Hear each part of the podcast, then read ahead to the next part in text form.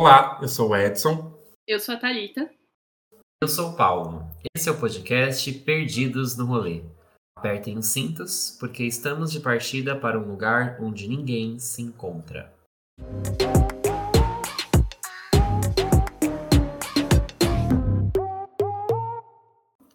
Pessoal, bem-vindos a mais um episódio semanal deste podcast, muito badalado nas redes, vocês pediram muito. E como vocês já viram aí na, na, no card do episódio, né, hoje vamos falar sobre as nossas sexualidades e como esse também é mais um motivo da gente estar tá perdido, transtornado na vida. Thalita tá fazendo umas expressões aqui de perdida. O que, que tá acontecendo? É, bom, é importante falar que todos fazemos parte do grupo LGBTQIA, né? É, é isso, vamos falar nossas vivências. Eu acho que eu passei por três processos de saída do armário. O primeiro desses processos foi o, o começar uma etapa nova da minha vida, que foi a, a faculdade. Então, em 2013, eu entrei na faculdade e foi um ano de muitos rompimentos eu rompi com a igreja que eu frequentava, eu rompi um relacionamento ruim, abusivo que eu tinha com uma pessoa que frequentava essa igreja também. Comuniquei isso para os meus pais, né, na época, que iam na igreja, que me levavam para a igreja também. E foi a época que eu comecei a namorar com o Renan. Então foram muitas, muitos rompimentos. Quando eu fiz todos esses rompimentos, eu já tinha passado pelo processo muito adolescente, muito inicial, de entender que eu era bissexual. Então, essa chavinha, ela estava na minha cabeça. Com os novos laços que eu fui criando, né, essas, esses encontros que eu fui tendo na universidade, em outros espaços que eu fui frequentando, nesses espaços eu me apresentava como bissexual. Então, para essas novas pessoas que chegaram na minha vida, nunca existiu a Tarita heterossexual. A Tarita que se apresentava era a Tarita bissexual. E eu me senti extremamente confortável nesses espaços, assim, tipo, em conversar sobre minha sexualidade tranquilamente com as pessoas e me descobrindo mesmo, né, nesse processo.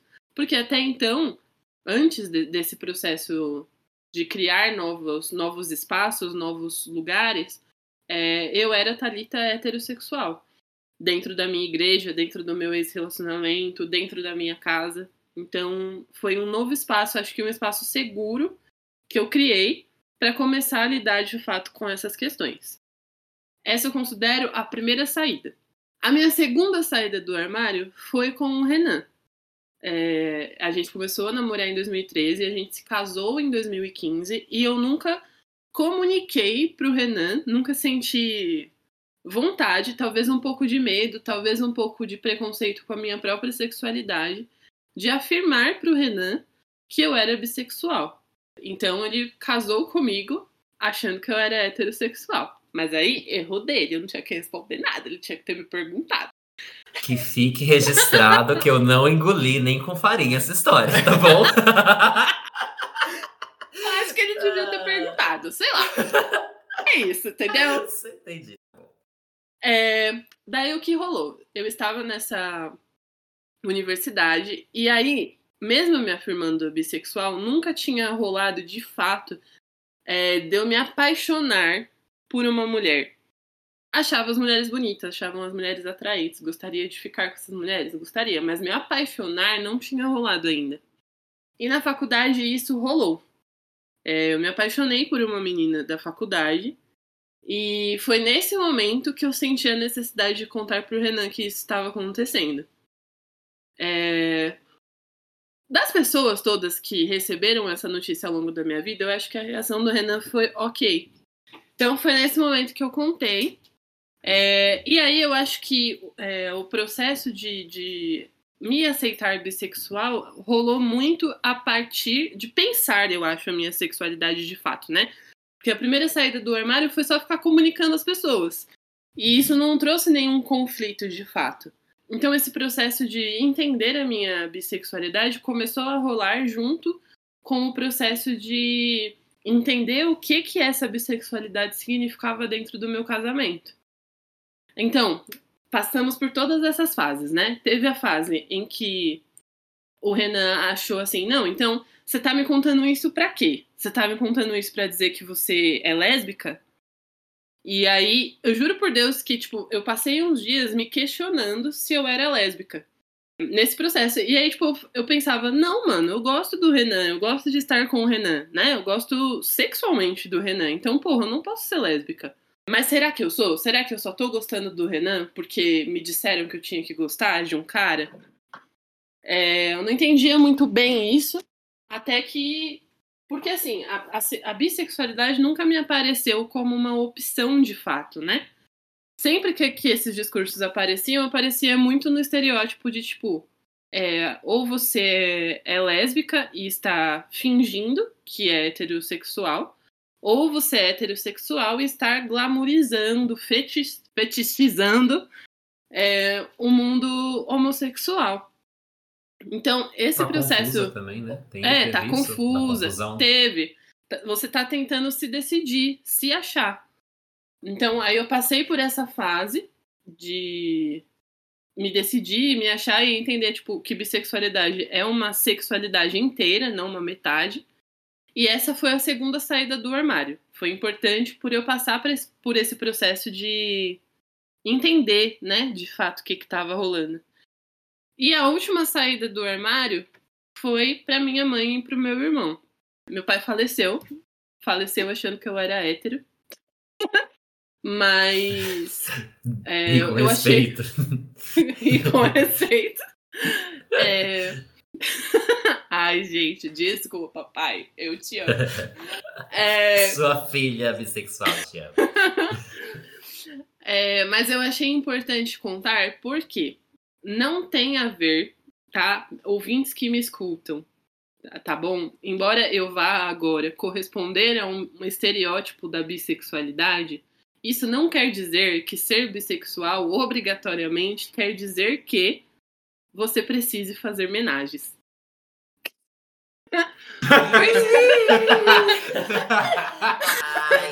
mais 18, agora virou mais 18. Mais 18. Porque, gente, eu tenho um relacionamento com o Renan é, que a gente encaixa no, no poliamor. Não é um relacionamento aberto, tá? A gente não sai com pessoas separadamente, porque não funciona pra gente. Não tem um grande motivo louco sobre isso. É, mas a gente gostaria muito de achar alguém para formar um trisal, para namorar conosco. Inclusive, se vocês quiserem, tiverem interesse, pode mandar currículo. Mentira.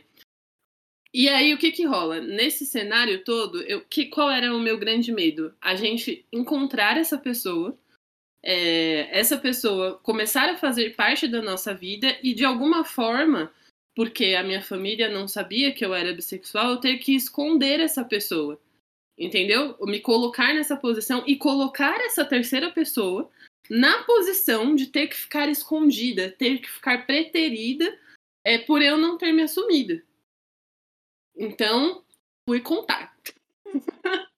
Contei, gente. E assim, eu tava esperando o pior? Tava. Tava esperando, sei lá, que eles me demitissem da minha própria família? Tava. É... Mas eles reagiram bem, assim. Mas eu acho que eles reagiram bem porque, primeiro, não existe no momento essa terceira pessoa. É... E porque, por não existir essa terceira pessoa, é, eles acham que, tipo, beleza, não mudou nada. Você é bi, mas você está num relacionamento hétero que eu posso aceitar. Entendeu? Então, e fechado. Então, eu acho que teve muito a ver também com a bifobia, que é essa coisa do tipo, quando você está num relacionamento heterossexual, você é hétero. Quando você está num relacionamento homossexual, você é homossexual. É, e para eles, eles não entenderam muito bem essa coisa de tipo, não, eu sou bissexual, sou bissexual me relacionando, me relacionando com um homem, me relacionando com uma mulher, não me relacionando com ninguém, continuo sendo. Então é isso. Eu acho que até aparecer essa terceira pessoa, para eles vai estar tá tudo bem. Acho que quando aparecer vai ser esse choque de, de realidade, sabe? De tipo, ah, agora entendi, agora você está me incomodando sabe? Então foram essas três saídas, espero que sejam as três últimas. E é E é isso. Tô cansada. Tô cansada de ser armário. se, se mais alguém tá em dúvida, sou bissexual sim, tá bom, tenho a carteirinha. Não é, me ó, perguntem. tenho carteirinha, não, já chega. Já, é isso. Tem testemunha, ó. Paulo e Edson são testemunha. A, Ai, gente, a gente presenciou, ouvinte. Então é isso, tá bom? Se alguém tiver dúvida, se alguém me perguntar sobre isso, eu vou mandar um episódio do podcast pra pessoa ouvir. É isso. Bom, a minha saída do armário, é, não sei se teve um momento muito específico, porque só fui me sentir confortável com a minha sexualidade quando é, minha mãe tinha falecido, meu pai nunca foi uma pessoa presente. Então, foi desse momento, mais ou menos, acho que em 2015, 2015 para 2016, que eu deixei muito claro para minhas irmãs que eu tinha interesse em homens. Sempre tive, acho que sempre foi percebido, porque, enfim, né, quando a gente é viado, tem muito essa coisa de é, jeitos que são femininos e etc, e comportamentos que são de viadinhos, essas coisas todas. Sempre ouvi isso ao longo da minha vida, por não me interessar por futebol, por querer brincar de. Ah, boneca mesmo, umas coisas assim. Então, sempre teve esse espectro que me rondava e que eu não era hétero. Só que, quando eu tinha lá por meus 15 anos, eu comecei a frequentar a igreja católica e etc. E isso sempre foi uma questão pra mim, de eu ficar me guardando, de eu é, não falar isso pra ninguém, de ficar me reprimindo. Quando as pessoas me perguntavam, eu me sentia extremamente ofendido, me sentia extremamente ofendido de rebater, de ficar mal, de gerar intrigas e etc. Só que também foi no ensino médio que eu me apaixonei por uma pessoa. Então, ao mesmo tempo que eu estava muito forte dentro da igreja, eu tinha me apaixonado por uma pessoa hétero, diga-se de passagem, porque, enfim, tem referências. Uhum. E me apaixonei por ele comecei a ficar em conflitos muito, muito grandes. É, cheguei a fazer confissão com o padre sobre a minha sexualidade, etc. E na época eu estava muito em- dentro da igreja e a resposta dele foi: só você não consumar o ato. Tipo, não fique com ninguém, não faça com ninguém, porque é pecado. Na igreja católica, a gente peca por pensamentos também. Bem, Então já era um pecado só você pe- pensar nisso, né? Sim, os pensamentos verna- é, os pecados vernaculares do dia a dia, essas coisas todas. De- E inclusive toda missa você confessa esses pecados vernaculares. É, Eu não confessava, não. eu ficava Como bem quieta. assim, gente? Na... Você confessava, tipo, alto? Não, é tem que... um momento da missa que é antes da, da Eucaristia e você tem, tem aquela parte de Cordeiro de Deus que tirar os pecados de nós, uma outra coisa que eu já esqueci. De piedade, dai-nos a É esse esse momento. Nesse momento você entra em comunhão com, com Cristo e você confessa seus pecados internamente, perdão, sabe? né? Pede perdão por tudo aquilo que você fez, por todos os pensamentos ruins que você teve e etc. E os pensamentos ruins também são é, homossexualismo. homossexualismo para a igreja. a né? doença, sim. Aí eu confessei isso pro padre. é, o padre, ele me falou isso, que isso era para eu não con- consumar o ato e parar de pensar nisso. Como se fosse uma coisa óbvia, né? No- na época eu tava Claro. vendo todos os dias com aquele menino, sentia uma atração muito grande. Às vezes a gente Uhum. voltava da faculdade, criava toda. É, da faculdade, olha. Da escola juntos e etc. E tinha toda uma Aham. ideia na minha cabeça, sabe? Tipo, de sentir atração, de pensar nele em outros momentos e etc. Tesão. Tesão, tesãozinho. Hoje eu diria que era tesão. Tesão. Tesão juvenil. Mais 18. E eu lembro de ter esses, esses pensamentos e etc. Ficar muito em conflito comigo. Então, quando minha mãe faleceu, é, passou pouco tempo, eu e minhas irmãs a gente decidiu que ia sair da igreja. E a gente sabia de muitas coisas que aconteciam ali por trás, e era completamente o oposto do que pregava e etc. E quando eu saí da igreja, eu comecei a me permitir pensar sobre isso. Já era maior de idade, já tinha 19 anos, etc nesse momento que eu me permiti pensar sobre a minha sexualidade, eu assumi para mim mesmo que eu- tinha atração por homens. No primeiro momento, eu usei o escudo da bissexualidade, e que eu acho que isso é uma grande contribuição de negativa para o estigma da bissexualidade. Porque nesse primeiro momento eu falei, não, mas eu sinto atração por homens, mas também sinto por mulheres. Em nenhum momento da minha vida senti atração por mulheres. Acho que foi. Sentia que bastava, sabe? Então. Não, te, não falei diretamente para minhas irmãs, eu acho que só foi uma coisa do tipo. Se, se perguntasse, eu falaria, mas fiquei nessa de. Pra mim, já é o suficiente. Aí em 2016, eu já estava fora da igreja, é, já estava mais confortável com a possibilidade de me reconhecer na época enquanto bissexual. Aí em 2016, é, comecei a sair com uma pessoa. Paulinho. é, comecei a sair. Comecei a sair com o Paulo. Gente, o Edson Acho... tem uma fanfic de que os ouvintes não sabem. A gente é um ah, casal, gente. tá bom? Se você nos ouviu até aqui, merecem saber da verdade. Somos um casal já há algum tempo. Então Quando? começamos a namorar. Foi, é... foi. Aí em 2016 eu comecei a sair com o Paulo. Veio de um turbilhão, turbilhão de coisas que estavam acontecendo na minha vida, na dele também. E. Tranquila, tava tranquila. E eu só fui falar para minhas irmãs que eu tinha. É, eu tava em um relacionamento, esse relacionamento começou, sabe? Aí eu falei, tipo, estou saindo com uma pessoa. Ah, quando ela vai vir aqui? É ele. Aí foi tipo, meu Deus, como assim? É o um homem. É, e foi isso. Aí, para as minhas irmãs foi assim. Foi isso. Aí em 2018, 19, por aí, é, eu estava na casa da minha avó, com a minha irmã, irmã mais nova. A gente estava conversando, que não sei o que, não sei o que lá. Aí minha avó parou, olhou para mim. Minha avó era muito séria, ela já, já é falecida. Ela parou, olhou para mim e falou assim: Meu filho, você é, né? Aí eu só fiquei tipo: Como assim, vó? Eu sou o quê? Ela parou e, e falou assim: Ah, você é aquele negócio lá, né? Eu falei assim: Vó, você pode falar o que, que você tá tendo que saber. e meu coração aqui, ó, palpitando na orelha já. Ela falou assim: Ah, aquele negócio que gosta de homem também. Aí eu falo assim: É, vó, sou. Aí meu tio teve uma reação que me dá vontade de chorar até hoje, sabe? Ele parou, ficou, ele deu um sorriso tão grande, aí ele me abraçou e falou assim: Você sabe que eu vou te amar sempre. Aí ele parou e, e falou: é, Quando que você vai trazer ele aqui? Porque eu quero conhecer. Minha avó ficou super feliz também, falou, tipo, ah, quando que você vai trazer aqui? Fala o nome dele, que não sei o que lá. Ela queria ligar pro Paulo na hora. E que a gente tava. Que eu falei pra ela. É... Foi isso. Aí minha avó ficou. Minha avó e meu tio ficou tão feliz, mas tão feliz é, com isso, que pra mim eu pensei que ia ser uma coisa do tipo, pelo amor de Deus, minha avó, ela, quando eu contei pra ela, ela tinha 91 anos.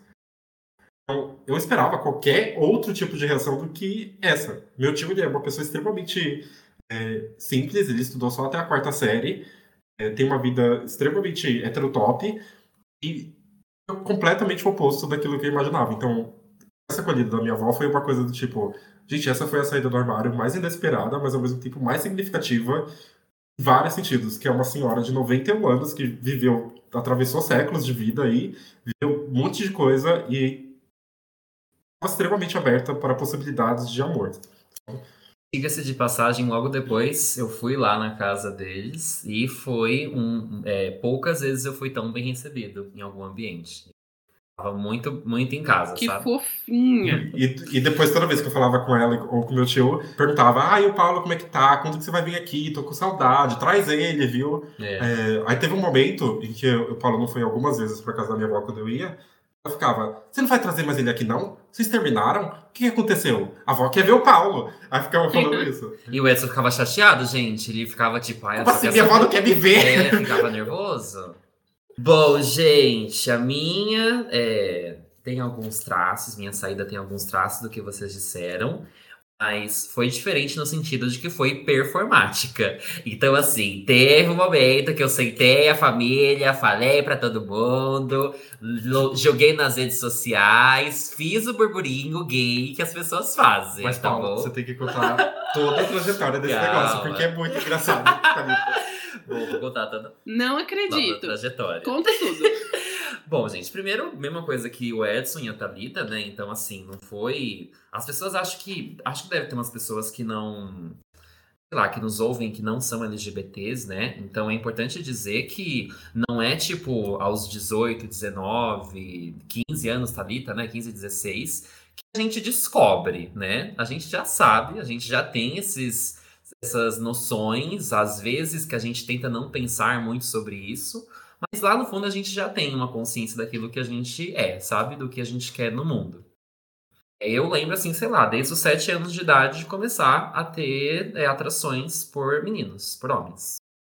Isso já vem de muito tempo. Mas, assim como a Thalita, foi depois que eu entrei na faculdade que eu acho que girou alguma chavinha na minha cabeça.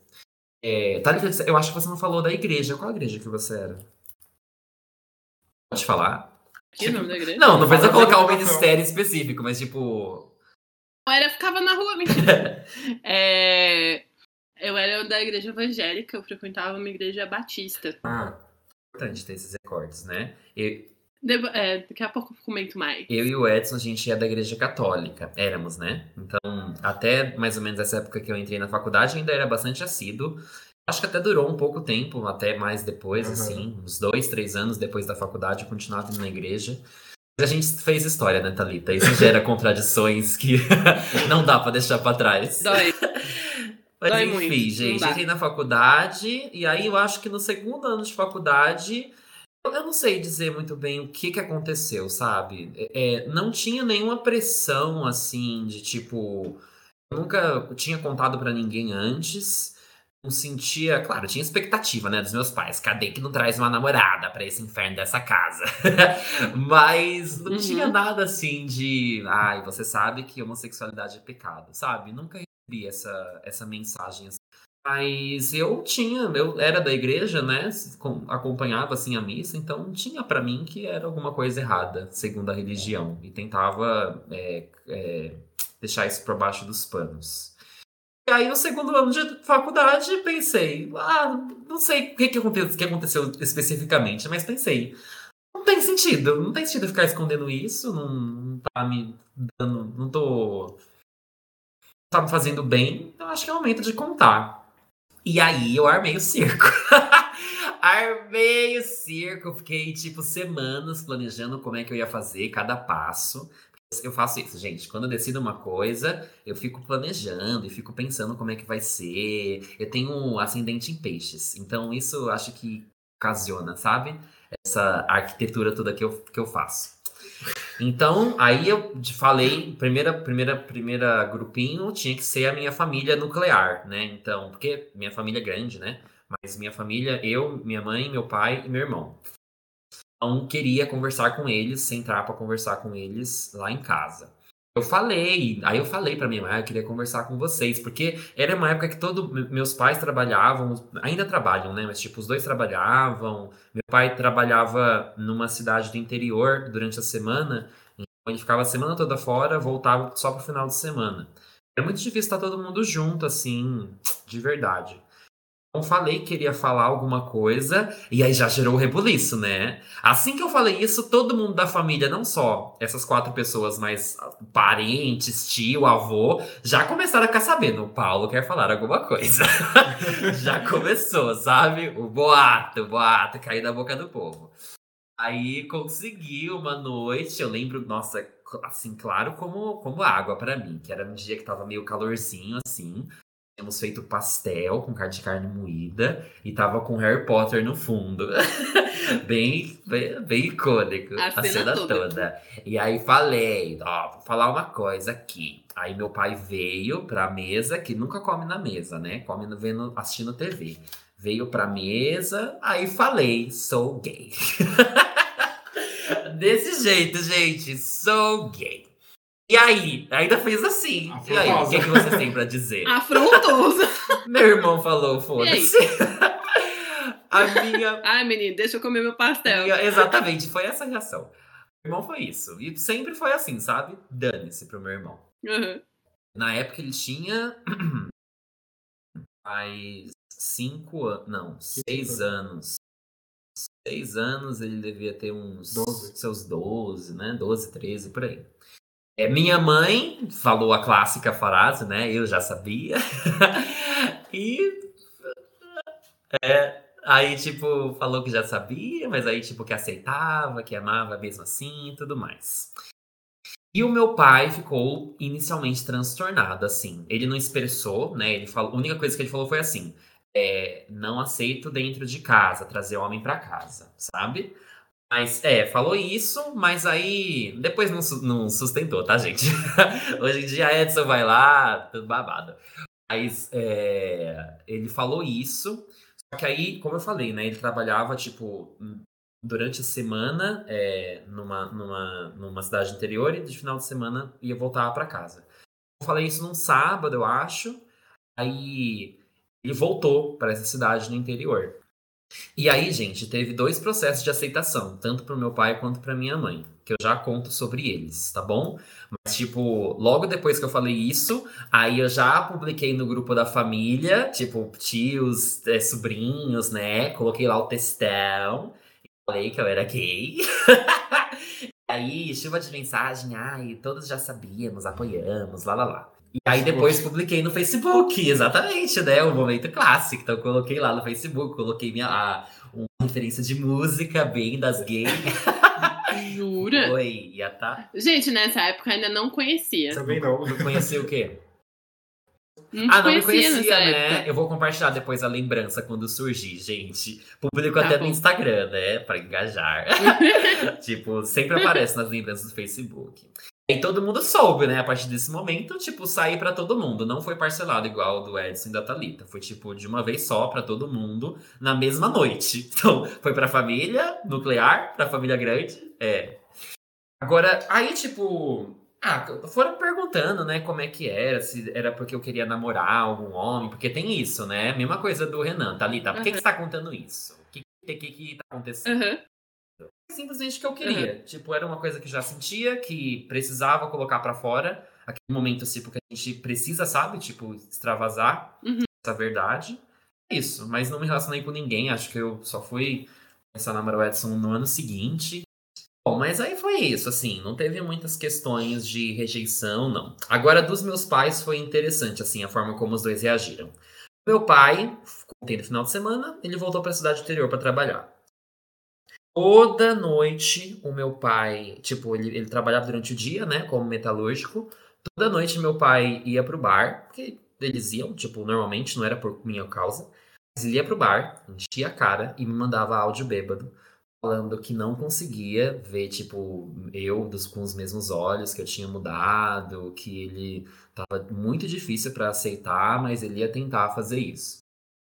Assim, ficou assim duas semanas, gente. Duas semanas ele, ele nessa situação, assim, de ficar mandando esses áudios conexos, é tipo, voz de bêbado, e falando sobre isso. E, e nessa situação, eu não sabia o que responder, né? Tipo, 19 anos na época, não tinha nem noção do que, como reagir a isso. E aí foi isso. E durou duas semanas. Duas semanas depois, e tipo, nesse momento ele, ele, tipo, falava comigo nesse momento, mas depois não falava nada. No final de semana também não olhava na minha cara. Duas semanas depois, acabou. Aceitou, o álcool fez o efeito que precisava, virou a chavinha e falou: Ah, então é isso, né? Ele viu que eu não mudei, né? De, tipo assim, comecei a, sei lá, Salto. os assaltos, sabe? Não, não caminhei pra esse. Não enveredei pra esse caminho. Então viu que era a mesma pessoa, só um gaysão. Então, vai fazer o quê, gente? É. A minha mãe ficava perguntando umas coisas assim, mas tipo assim, pra minha mãe, depois, depois eu fui ter a noção de que era um espaço de dúvida, sabe? De tipo, ah, eu acho que ele deve estar Confuso. confuso. Hum, Acho que no final ele vai, ele gosta de mulher mesmo e vai casar com alguém, sabe? E aí, pra ela, a grande baque foi quando eu comecei a namorar o Edson. Um ano depois, gente. Então, durante um ano tava tudo tranquilo. E aí, quando eu comecei a namorar, chegou pra minha mãe, tipo, acho que aí que ela entendeu que realmente eu era gay, sabe? De tipo, realmente, ele é gay. E foi muito difícil. Ela não gostava de ouvir falar sobre isso. É, é, no começo de namoro a gente sai muito, né, gente? Então, tipo, saía muito com o Edson e ela ficava incomodada, o que que vai fazer, aonde que vai. Não dava satisfações, né? Já tinha 20 anos, já tinha condições financeiras de não, precis- não depender dela pra sair. Não tinha essa relação. Mas foram, eu acho que três meses. Três meses de bastante conflito. É, foi uns três meses até ela aceitar, sabe? De tipo, é, realmente. realmente, Não não, tem tem, jeito. jeito. ele é gay. Não tem solução. ele namora homens. E, e foi isso, gente. Mas eu acho engraçado isso, porque é, Você, você tinha falado isso, né, Thalita? De como que tá agora com a sua família. De tipo, no momento tá tudo bem enquanto você não tá se relacionando com ninguém. Com nenhuma mulher. Isso, é. Pra mim, pra minha Uhum. mãe foi isso. Tipo, enquanto não tava relacionando com nenhum homem, enquanto o assunto não era exposto, né? Enquanto era só, tipo, uma coisa que contou ah, meses atrás, tava tudo bem. Mas aí quando virou a chavinha e, tipo, ele é, e todo mundo vai saber porque ele namora, ele sai com esse cara, tipo, pra cima e pra baixo, aí gerou um incômodo. Hoje em dia está tudo certo, minha mãe é uma grande militante, tá bom? Do grupo LGBTQIA+. Ela vive postando coisa no status dela, já arrumou briga com gente na rua. então, assim, já, Eita, já mudou. E ela me adora. E sim, gosta muito do Edson. Fazendo uma comparação de nós três, somos privilegiados, né? Não teve nenhum trauma, assim. Teve desconfortos, teve momentos, assim, de embate. Mas todos permanecemos com os laços familiares, mesmo depois de Sim. assumir a sexualidade. Nossa, eu Isso acho não que acontece, Sim. geralmente. Eu acho que o né? mais importante é que a gente não sofreu nenhum atentado contra a nossa vida, não foi expulso de Uhum. casa, nem chegou perto dessa possibilidade. Vou comentar um pouco mais do meu desconforto, mas eu acho que o meu desconforto foi mais com a, com a minha mãe mesmo. O meu irmão ficou, foi 100% nem aí. Eu, eu sempre me importei muito com a opinião dele, né? Porque ele era o estudioso da casa, o certinho e tal. Então, eu formalizei pro meu irmão que eu era bissexual num e-mail. Se eu fuçar aqui, eu até encontro Por o e-mail, mandei por e-mail, Brasil. É, porque eu pensei, se for no WhatsApp, ele vai se sentir na responsabilidade de responder imediatamente. Não queria dar essa responsabilidade. Falei, eu vou mandar por e-mail, que eu não sei quando ele visualizou. Se ele visualizou, o que aconteceu. Não fico ansiosa. Mandei um e-mail. E ele respondeu, tipo, algumas horas depois, porque ele tava dando aula, disse ele, não sei. Dizendo que tava tudo bem e tal, que pra ele tanto fazia, tipo, e foi isso. É, a minha mãe, ela foi bem nessa linha do discurso de tipo, é, você é minha filha e eu vou te amar de qualquer jeito. Se tivesse parado aí, tava perfeito.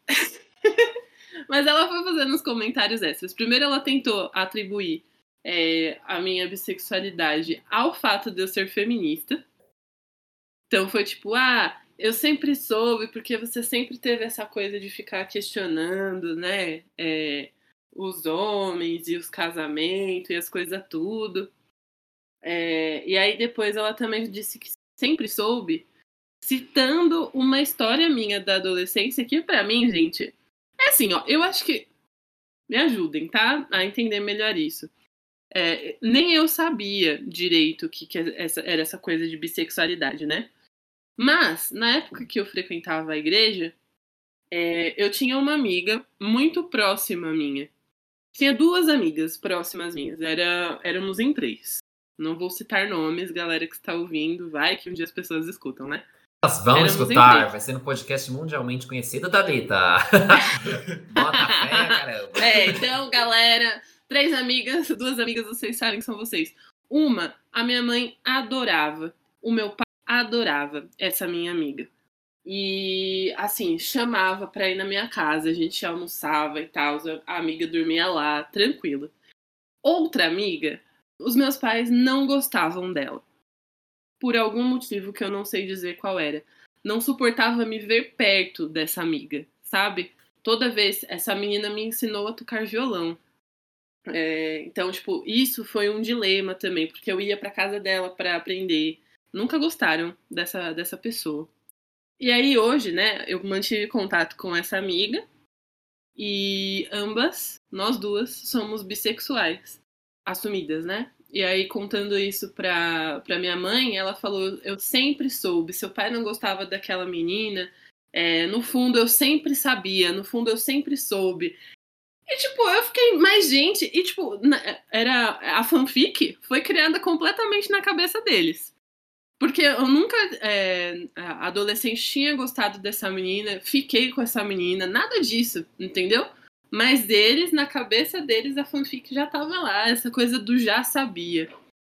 E eu fiquei intrigada mesmo, né? Porque, tipo, eu não era uma criança viada, né? Igual o Edson falou, de tipo, ah, eu- é, os trejeitos, né, que ficam tentando atribuir é, a, ser afeminado, ser gay e tal.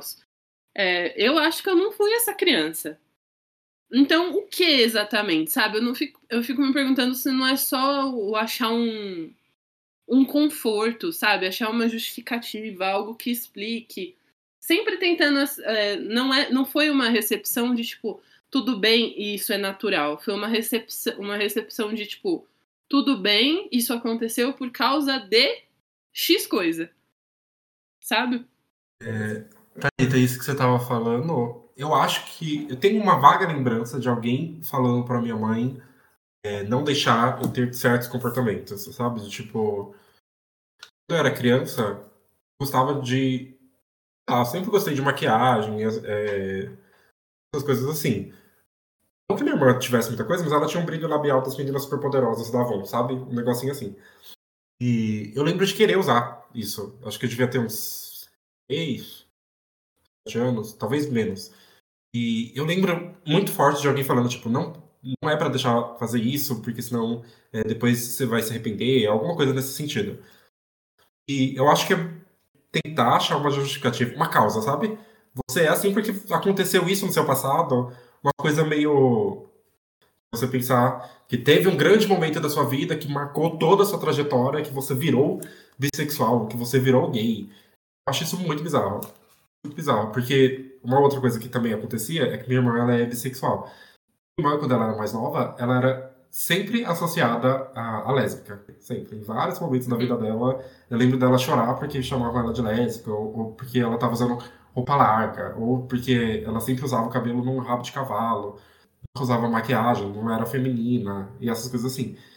Eu lembro que teve um momento da vida dela em que ela tentou corrigir isso, sabe? Tipo, correr atrás dessa causa de, ah, alguma coisa aconteceu, eu preciso remediar isso de alguma forma para voltar a sentir atração uhum. só por homens, ou alguma coisa assim. Eu acho que a gente, durante assim a infância, quando começa a gente começa a demonstrar esses padrões assim de comportamento que não são associados a uma pessoa heterossexual, hoje em dia, né, gente, tipo, não é porque você tá pintando as unhas que você é gay, pelo amor de Deus, você pode ser hétero mesmo assim. Mas não era, da nossa infância não era isso. Aconteceu isso também comigo. Eu lembro, por exemplo, de boneca. Nossa, eu adorava brincar de boneca, gente. Não é boneca, bonecos. Então, tipo, homens e mulheres gostavam de fazer toda a novela, reencenar novelas com os meus bonequinhos e tudo mais. E bonecas também, né? Porque mulheres também fazem parte do tecido social e interagem com homens.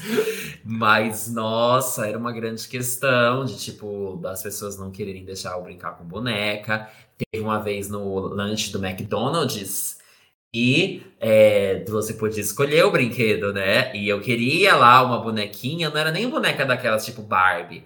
Era boneca lá de um seriado que passava na TV, das Witches. Witches.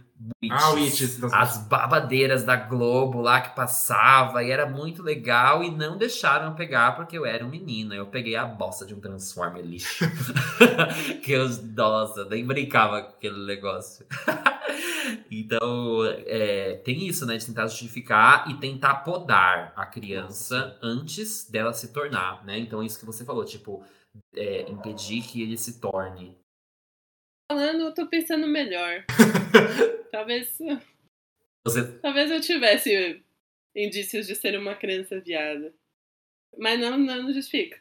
Eu acho que aqui quando a gente para pra pensar sobre a nossa infância, gente percebe que a gente foi podado em vários momentos, sabe? Pelo menos é, comigo é assim, sim, de que esse momento do não deixa passar o brilho labial. Aí minha irmã, ela deixava escondido, sabe? Tipo, aí, uhum. aí eu usava, aí tinha que tirar logo em seguida. É, eu lembro que teve algum momento que aconteceu alguma coisa que eu fiquei em casa sozinho. aí minha irmã, ela tinha essa sandália de salto. Aí eu lembro de colocar e andar pela casa, sabe? Desfilando, os negócios assim. E eu lembro de chegar em casa e não dá tempo de guardar os negócios direito. Aí minha mãe, minha mãe vê os negócios assim meio revirados no guarda-roupa. Foi tipo. Um desconforto muito grande, mas minha mãe não falou nada. Mas tinha essa repressão, sabe? De tipo, não pode, não, não tem a menor possibilidade você estar fazendo isso. Isso está errado. Lembro dessas coisas assim acontecer. Tem várias outras, inclusive. Tá. Nossa, eu vou marcar psicólogo aqui. pra voltar a falar disso.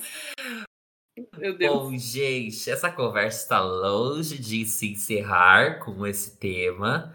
Até porque a gente chegou só na parte que a gente se descobriu, né? Faltou falar sobre tudo que gera depois dessa descoberta e os caminhos que a gente percorre. Mas não vamos deixar esse episódio com três horas, senão vocês não vão ouvir. Não vai ter parte 2, talvez parte 3, esse episódio falando sobre sexualidade ainda. Bom, vamos agora para a nossa parte de é, reflexões artísticas com base no nosso tema, né?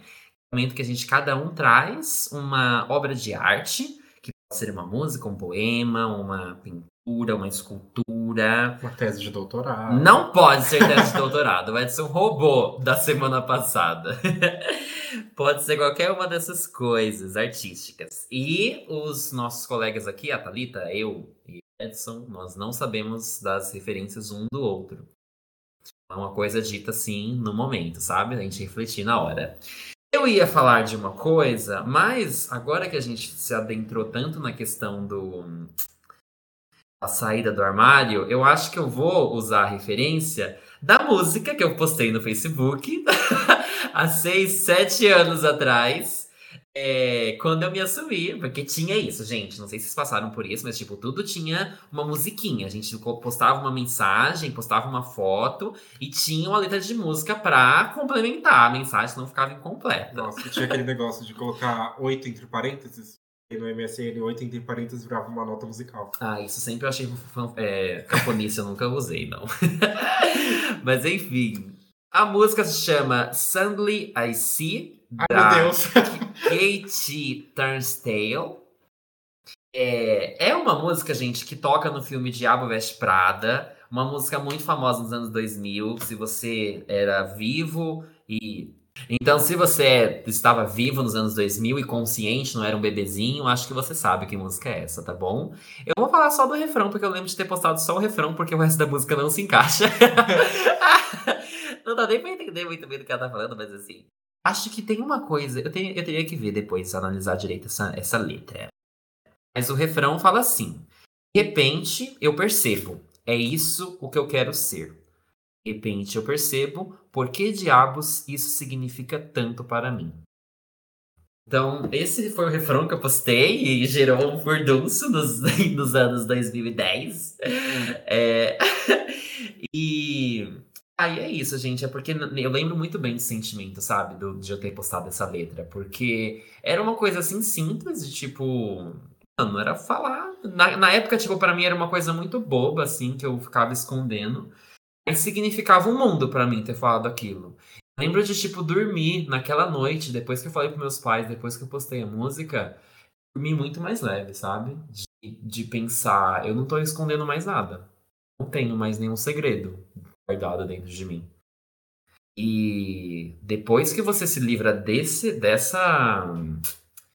Desse peso, nossa, é muito diferente, assim, o jeito como você lida com a vida. É. Suddenly I see. Ouçam, deem streaming pra lenda. É, eu vou falar da minha referência, por coincidência eu também trouxe uma música é, que se chama Bicha Preta, da Linda Quebrada. Quem sou um fãzinho da Linda, Qualquer coisa que essa mulher faz, eu vou enaltecer e vou escutar 500 vezes por dia. Essa música, eu acho que ela é muito significativa por mim, mim por vários sentidos, mas eu vou falar depois. Ela fala assim: bicha estranha, louca preta da favela. Quando ela tá passando, todos riem da cara dela. Mas se liga macho, presta muita atenção. Senta e observa a tua destruição. E tem uma outra parte que ela fala assim, que é parte do refrão. Bicha estranha, ensandecida, arrombada, pervertida elas tomba, fecha, causa, elas é muita lacração. Mas aqui eu não tô te ouvindo, boy, eu vou descer até o chão. É, por que, que eu trouxe essa referência? Pelo que no último ano eu tive uma redescoberta da minha sexualidade, sabe? Me permitir fazer o que eu quero fazer com o meu corpo. Enfim, vários traumas de coisas que eu queria fazer quando criança, etc. De usar maquiagem, que é uma coisa que sempre me interessei. De é, pintar o cabelo, de utilizar roupas curtas ou roupas ditas femininas, etc e tal. Uma coisa que eu tenho percebido desde que eu tomei essa decisão de vou fazer absolutamente aquilo que eu quero com meu corpo, porque enfim, ele é meu corpo, eu vou fazer o que eu quiser. O que eu percebi foi isso gera muito incômodo. Meu corpo tem sido objeto de violência e incômodo em qualquer lugar que eu vá. Desde que eu assumi isso. Ao mesmo tempo em que eu me sinto extremamente vulnerável e alvo, me sinto livre. E essa liberdade de poder ser quem eu quero, de fazer o que eu quero, como eu quero, é uma liberdade que eu não sei nem descrever, sabe? É uma coisa de poder existir sem freios, de eu quero fazer uma maquiagem, eu quero poder sair por aí, que gera incômodo afins, sair, estar vivendo para fora da minha casa. Porque antes disso eu me permitia dentro de casa, sabe? Passava, se tivesse que ir até o portão, não tem como, tinha que se desfazer inteiro e aceitar que não era para mim essa vida. Que teve muita, um, um período da minha sexualidade que eu já estava vivendo ela, que muitas pessoas falavam assim, ah, mas. É, quando eu contava que eu, que eu era gay, ah, mas você nem parece. E eu até defendia isso, sabe? Tipo assim, ah, não, é, tudo bem, e etc e tal. Mas isso foi me incomodando de uma forma que eu percebi que eu tava me podando, sabe? Que eu tava parecendo heterossexual porque eu não estava me permitindo ser eu. Isso, e essa música ela me traz isso, de tipo, vou ser eu sim, você vai se lascar pro seu lado e minha liberdade é minha. Me passou também o sentimento de celebração, né? Tipo, não é apenas ser, é tipo, estou muito feliz de ser assim, não, não interessa o que você está achando disso. Tipo, nunca tinha acontecido isso com você antes, né? Desse momento que você está vivendo agora acho que esse, esse processo que eu tô tendo de autodescoberta e etc, e de me permitir, ele me coloca em locais, em lugares e eu nunca estive por, por ter criado uma casca, sabe? E agora que eu tô me permitindo tirar isso aos poucos, é quase como se eu estivesse sentindo o mundo de outra forma, sabe? De permitir uhum. que as pessoas me olhem e falem, é um viadão. Eu assumi isso de que, enfim, sou o que sou. Ao mesmo tempo que eu me sinto exposto, eu tô me sentindo confortável de, é isso. Sim, fazer o que quiser, né? Eu acho que essa música é muito isso, assim, mano. Tipo, daqui eu não tô te ouvindo, eu vou descer até o chão, sim. É, de, de fazer o que quiser mesmo, né? Tipo, é, é, seu corpo, é o seu jeito de fazer as coisas e ninguém, tá te, é, ninguém te pergunta na hora de te violentar se você tá ok ou não com isso. Então, o mínimo que eu posso fazer é fazer o que eu quiser também com o meu corpo.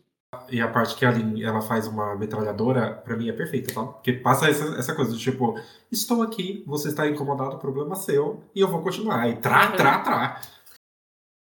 É, gente, a minha referência dessa semana é um trecho de um episódio de uma série chamada Brooklyn Nine-Nine. Amo, amo, amo, amo. É uma série de comédia bem engraçada.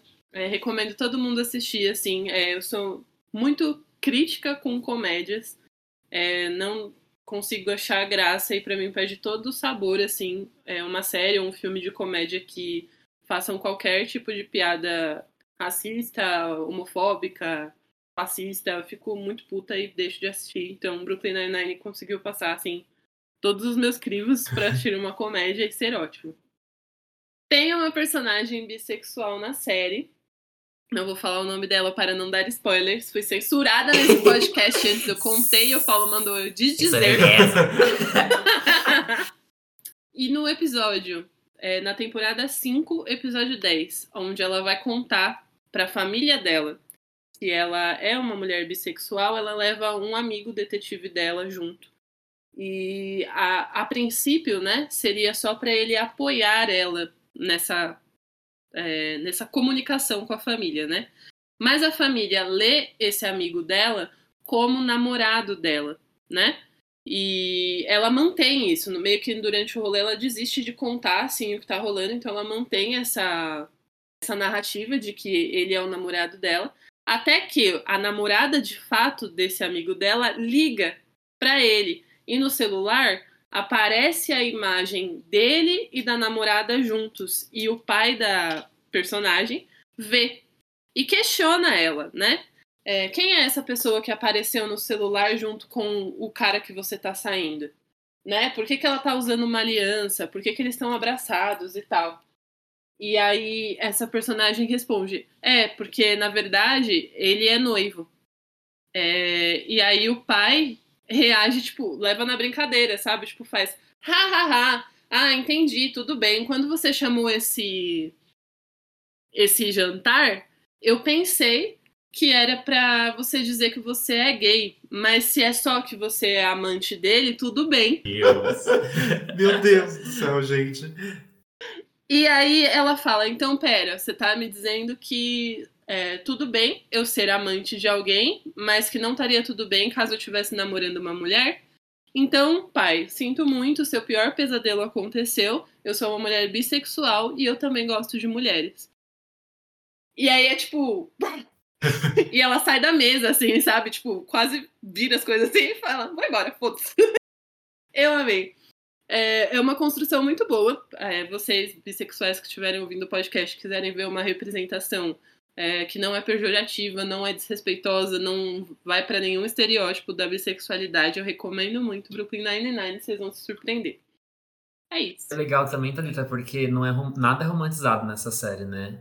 Tipo, esse rolê da Exatamente. bissexualidade dela, tipo, ele fica muito latente nesse episódio, mas volta depois, né? As questões com a Volta. família. É um, é, um, é um caminho, assim, a percorrer. É, eu tô tentando não dar muitos spoilers, assim, mas é, eu acho que a construção é muito genial, entendeu? Porque a- até você chegar na temporada 5, no episódio 10, você acha que essa personagem é heterossexual. E depois que passa essa revelação, essa saída do armário, inclusive pro público, você em nenhum momento duvida que ela é uma mulher bissexual. Eu acho genial. Ah, não, não tem tipo, ah, eu já sabia por tal e tal coisa. Não tem nada Não tem. disso. Isso. Estereótipos ali exatamente. dentro, né? Adorei essa parte que falou que o pai dela prefere que ela seja amante a gay. Porque. E como assim? Não aconteceu isso comigo. Quer dizer, aconteceu isso comigo com parentes distantes, sabe? Tias, etc. Ouvi dizer, na verdade, porque não falou diretamente pra mim, mas falou que preferia que eu fosse ladrão do que gay. E é isso, sabe? De possibilidade de amar de qualquer outra forma, ela é sempre uma coisa pior do que os piores crimes que, que alguém É. possa ter, fazer. Então é isso, gente. Esse foi o episódio de Perdidos no Rolê essa semana. É, não esqueça de seguir a gente nas nossas redes sociais. No Instagram e no TikTok nós somos Perdidos no Rolê Pod, POD. E no Twitter nós somos Perdidos Pod, também POD. Obrigado a todo mundo que ficou até aqui. Até semana que vem. Até o próximo Perdidos no Rolê.